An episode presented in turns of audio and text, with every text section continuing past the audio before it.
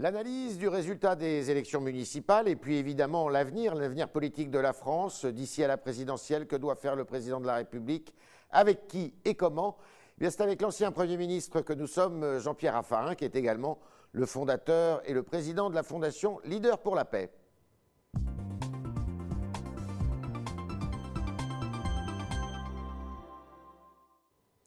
Bonjour Jean-Pierre Raffarin. Bonjour Yves bonjour à tous. Merci de votre présence. Alors, on a observé, tout le monde l'a vu, une poussée verte à l'occasion des municipales dans les grandes villes. Est-ce pour, euh, selon vous, le signe d'un changement de, notre société? Pas forcément. Il y a, il y a une évolution euh, euh, du monde urbain vers une pensée globale environnementale. Ça, c'est clair, c'est vrai en France, c'est vrai partout dans le monde. Mais je crois que notre société française s'est révélée à cette occasion polyfracturée. On voit des clivages partout, y compris des clivages territoriaux, puisqu'on a remarqué un premier tour qui est globalement un premier tour un peu plus rural, les collectivités de l'espace, disons, qui se sont exprimées avec les familles plutôt traditionnelles, et notamment la droite républicaine, qui est très forte dans un grand nombre de communes, et puis un deuxième tour qui était pratiquement exclusivement urbain, et cet urbain-là à voter plutôt écologiste. Mais je crois qu'il y a là, au fond, non seulement une fracture territoriale, et puis il y a peut-être aussi, à entendre les discours des uns et des autres, une fracture sur l'écologie, entre l'écologie de décroissance d'un côté et l'écologie de croissance de l'autre, tous ceux qui veulent faire des emplois avec la transition environnementale, et on voit qu'il y a des fractures dans la société. Je pense que notre vivre ensemble a souffert de toute cette période, le manque de sport, le manque de culture. Il faut vite rétablir de la cohésion sociale. D'accord. Euh, est-ce que justement il y a un risque que ces deux, France euh, se retrouvent justement dans, le vote de la présidentielle, que finalement on voit que, eh bien, il y a, y a deux France qui n'arrivent pas à se réconcilier?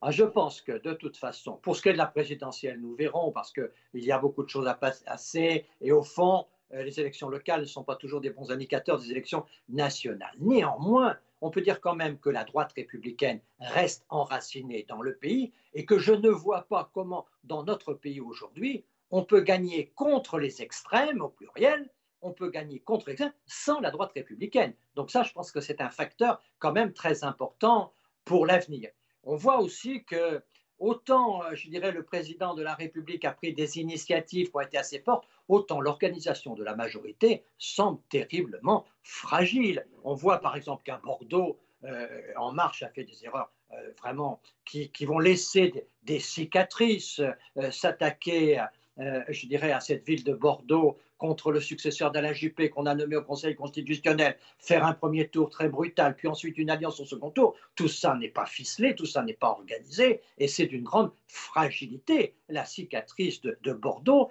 va être durable. Je pense que euh, la majorité aujourd'hui n'a pas de pilotage collectif, ça devrait l'être autour du Premier ministre, mais il devrait y avoir des discussions collectives pour éviter de telles erreurs qu'on a vues dans un grand nombre de villes.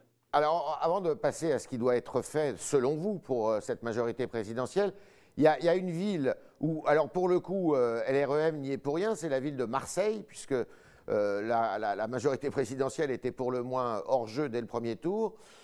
Marseille, c'est, vous disiez que la droite républicaine s'était bien comportée dans les zones rurales, mais on va retenir peut-être que Marseille va échapper euh, à, la droite, euh, alors qu'elle était euh, dans le giron de la droite depuis fort longtemps avec Jean-Claude Godin. comment vous voyez les choses à Marseille?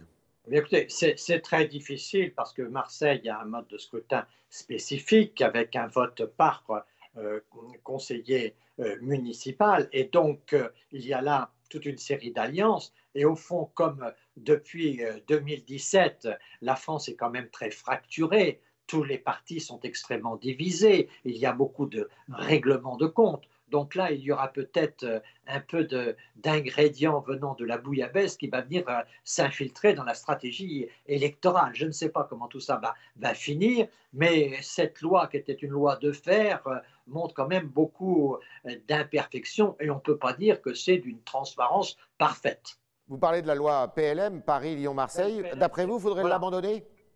Je, pense qu'elle euh, est trop obscure aujourd'hui. Je pense qu'il est clair qu'une élection municipale doit dégager une majorité. Et je pense que ce qui s'applique dans les autres villes, qui fait que quand on a la majorité des voix, on a la majorité absolue. Celui qui arrive en tête a la majorité absolue, c'est-à-dire qu'il peut gouverner. Et ça, je crois que c'est plutôt une très bonne chose et, qu'au fond, euh, on trouve à, Marseille aujourd'hui quelques difficultés qui sont les séquelles de, cette loi de fer. Alors vous disiez que la droite républicaine s'était bien comportée en général dans le pays, mais il lui manque un leader. Euh, on ne voit pas euh, émerger dans les sondages au moins, si on en croit les sondages, une personnalité qui est susceptible de rassembler cette droite à laquelle vous avez appartenu longtemps et que vous avez dirigé en qualité de Premier ministre.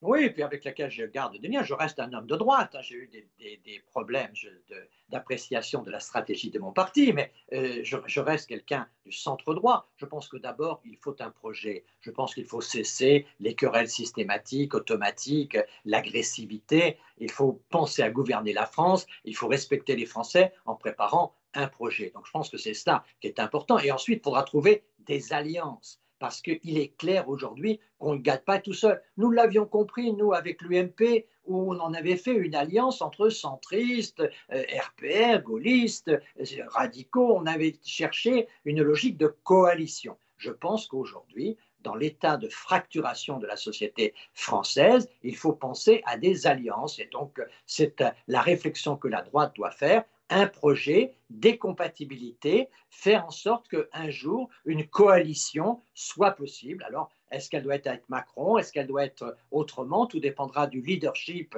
euh, de euh, cette droite nouvelle qui devra se définir non pas par une, deux ou trois personnalités, mais d'abord et avant tout par un projet de responsabilité. Quelle est la, la vision euh, de l'écologie de croissance que veut proposer la droite, un certain nombre de sujets de cette nature, et à ce moment-là, on verra qui est compatible et quelle alliance créer. Je crois qu'on doit comprendre aujourd'hui qu'une famille politique ne gagnera pas seule les prochaines présidentielles. C'est vrai de M. Macron, c'est vrai de la droite républicaine, et on voit que les gauches sont en train peut-être de se rassembler, et pour cela, il faut donc faire en sorte que d'autres alliances soient possibles. La, figure forte de la gauche aujourd'hui, c'est Anne Hidalgo, la maire de Paris, qui a été réélue euh, assez facilement Écoutez, elle a, réussi une opération assez forte, même si Rachida Dati a fait une campagne active et, de qualité. Je crois que les circonstances, naturellement, de ce euh, Covid ont quelque peu euh, brouillé les cartes, mais je pense que la gauche aura des problèmes très importants d'organisation notamment le, mouvement euh, écologiste est un mouvement qui est assez désorganisé. Et on voit bien que le problème de LRM, c'est l'organisation politique. En, France, pour gagner une élection présidentielle, il faut une pensée, un leader ou une leader, mais aussi il faut une organisation. Et on voit bien aujourd'hui que LRM n'est pas organisé suffisamment pour euh, mener une bataille nationale avec puissance. On peut gagner sur un élan pour un mandat premier, pour un mandat à renouveler avec un bilan à défendre et un projet à proposer, il faut aussi une organisation. La gauche aujourd'hui a réussi quelques alliances, a montré qu'il y avait sur le terrain un enracinement qui existe, donc il faut qu'on en tienne compte, il faut que la centre, le centre et la droite pensent aussi à leur projet et à la compatibilité de leur projet avec de futurs alliés. Pour vous, euh, Emmanuel Macron appartient à cet ensemble du centre et de la droite aujourd'hui? Moi, je crois qu'on battra les extrêmes par euh, une participation de la droite républicaine à une coalition. Je ne crois pas qu'il soit gagnable dans notre pays euh, aujourd'hui sans la droite républicaine. Donc, je pense que c'est une droite républicaine élargie qui peut essayer de gagner. Et je crois qu'au fond, on le voit bien sur la question de l'écologie. Emmanuel Macron, il est dans le camp de l'innovation, euh, de la, création de valeur. Il est, il est dans cette transition écologique qui fait qu'on veut faire des emplois avec l'écologie. Il ne s'agit pas d'interdire, il ne s'agit pas de punir, il s'agit de créer et de faire en sorte que cette transition vers un monde environnementalement beaucoup plus favorable, ce monde-là doit créer des emplois, doit créer de la valeur et doit créer de la richesse. Car si on n'a pas de richesse, nous affronterons à nouveau des graves problèmes et de chômage et de pauvreté. Alors, à la faveur de la Convention citoyenne sur le climat qu'il a reçue lundi dernier, euh, il a dit qu'il allait organiser un référendum sur un, sujet ou un autre, euh, peut-être l'année prochaine. Ça vous paraît raisonnable d'organiser un référendum dans un pays comme la France, qui est en ébullition permanente, à un an de la présidentielle? Vous savez, euh, en effet, un quinquennat, c'est défini par deux périodes. La première période, c'est l'élection initiale. La deuxième période, c'est la prochaine élection. Et la prochaine élection, il faudra des alliés. Et pour ces alliés, il faut commencer à en parler. Le référendum comme initiative personnelle, je n'y crois pas parce qu'à ce moment-là, ça devient un publicite et c'est pour ou contre le président. Et donc, je pense que pour un référendum, il faut une consultation, il faut un appui parlementaire, il faut tout un travail de rassemblement préalable au référendum. Si c'est une manœuvre, ça tourne mal. Les Français comprennent tout dans la politique, ils ont la politique dans le sang, et il ne faut pas leur, leur proposer des manœuvres parce qu'eux-mêmes sont capables de manœuvrer. Est-ce que euh, le président de la République doit garder à Matignon euh, Édouard Philippe, d'après vous? Ça, ça, le regarde, c'est vraiment une question de, stratégie qui dépend du président de la République. Je pense, en homme de centre droit, je pense que Édouard Philippe a toute sa place, qu'il a d'abord montré de grandes qualités. Sa victoire au Havre le renforce. C'est quelqu'un de, haut niveau. C'est une vraiment très belle découverte de la politique française dans ces périodes récentes, mais c'est au président de la République de faire le choix. Mais ne demandez pas à un homme du centre droit qu'on se sépare d'un Premier ministre du centre droit. Si on faisait appel à vous pour gouverner, euh, aujourd'hui, vous accepteriez? Ah non, pas du tout. Moi, j'ai quitté la politique avant 70 ans, la politique électorale. Bien sûr, je continue à, à faire part de mes convictions et j'espère que mon expérience me donne un peu de sagesse. Donc, je participe au débat, mais euh, je pense qu'à 72 ans maintenant, ma place, c'est justement d'animer le débat, mais certainement pas d'assumer l'exécutif. Est-ce que vous conseillez encore, euh, est-ce que vous voyez, est-ce que vous parlez avec le président de la République? Écoutez, le président de la République est très occupé, donc euh, je ne le vois peu, je le parle peu, mais je le comprends bien. Et, je peux dire que nous nous comprenons. certains lui conseillent, à l'intérieur de la majorité, de, d'incliner un peu plus euh, vers le social, euh, un petit virage à gauche peut-être. Est-ce que ça vous paraît raisonnable ou au contraire, euh, ce n'est pas du tout ce qu'il faut faire?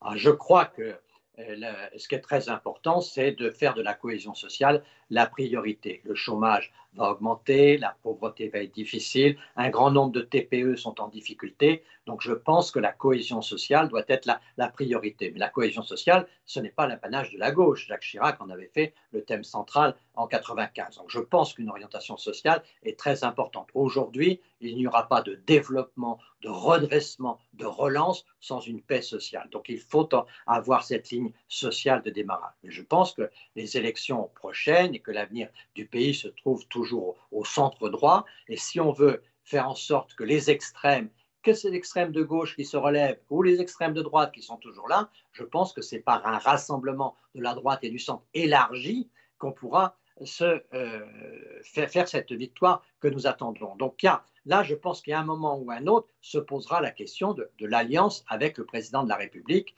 euh, suivant les circonstances et, suivant les résultats qui seront obtenus. On a 500 jours devant nous avant la prochaine campagne présidentielle. C'est au président de la République de nous proposer un plan euh, je dirais qu'il y a un plan mené avec un Premier ministre qui assume ce plan et le président, lui, en profite pour reconquérir, je dirais, son lien avec les Français et aussi euh, s'engager sur la grande question de l'Europe, parce que le monde va très mal. Cette tension entre la Chine et les États-Unis nous met vraiment entre, euh, je dirais, nous sommes la balle de ping-pong entre deux raquettes qui peuvent nous taper dessus. Et donc, il nous faut vraiment relancer l'Europe. Il y a, semble-t-il, avec les nouvelles positions de l'Allemagne, un réveil de l'Europe. Je pense que ça, ça doit mobiliser le président. Le Premier ministre doit être sur ses 500 avec 5, 6, 7 réformes, mais pas plus, et qu'on ait vraiment une grande lisibilité, pas trop de ministres, un gouvernement solide au travail. Et au bout de ces 500 jours, nous verrons la stratégie le moment venu. On est avec Jean-Pierre Raffarin qui nous donne son analyse de la vie politique euh, actuelle, euh, l'ancien Premier ministre, qui, auquel vous allez, à qui vous allez pouvoir poser vos questions, chers internautes, grâce à Jean-Baptiste Sémergian, euh, qui prend maintenant la parole.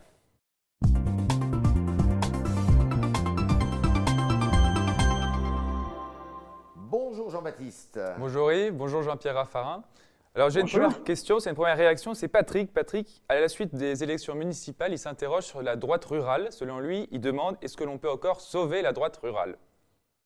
Mais bien sûr, parce que je pense qu'il y a toute une partie de la France qu'il faut sauver. Il y a deux modes de vie. Prenez la question de la voiture. La voiture, euh, quand vous habitez une petite ville de 10 000 habitants et que vous êtes à 25 minutes de votre travail, la voiture, ce n'est pas la même chose que la voiture à Paris. Vous n'avez pas euh, euh, dans le, Poitou profond, vous n'avez pas de RER, vous n'avez pas tous ces transports en commun qui vous permettent d'avoir accès à votre travail, le tout financé par la collectivité. C'est vous qui payez votre essence. Donc il faut naturellement penser à cette fracture territoriale. Et c'est pour ça qu'il faut bien séparer dans l'analyse des élections municipales le premier tour des petites villes, des villes moyennes, qui est un premier tour dans lequel l'espace compte, et le deuxième tour où ça a été surtout un vote urbain avec une pensée urbaine.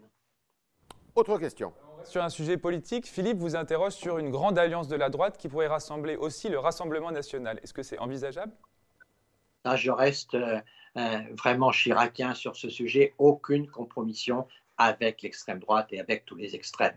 Et donc je pense que la droite républicaine doit respecter cette ligne rouge à ne pas franchir, c'est-à-dire l'alliance avec les extrêmes. C'est pour ça que je pense qu'il faudra trouver d'autres formes d'alliance et l'alliance de la droite et du centre reste pour moi euh, la ligne de succès.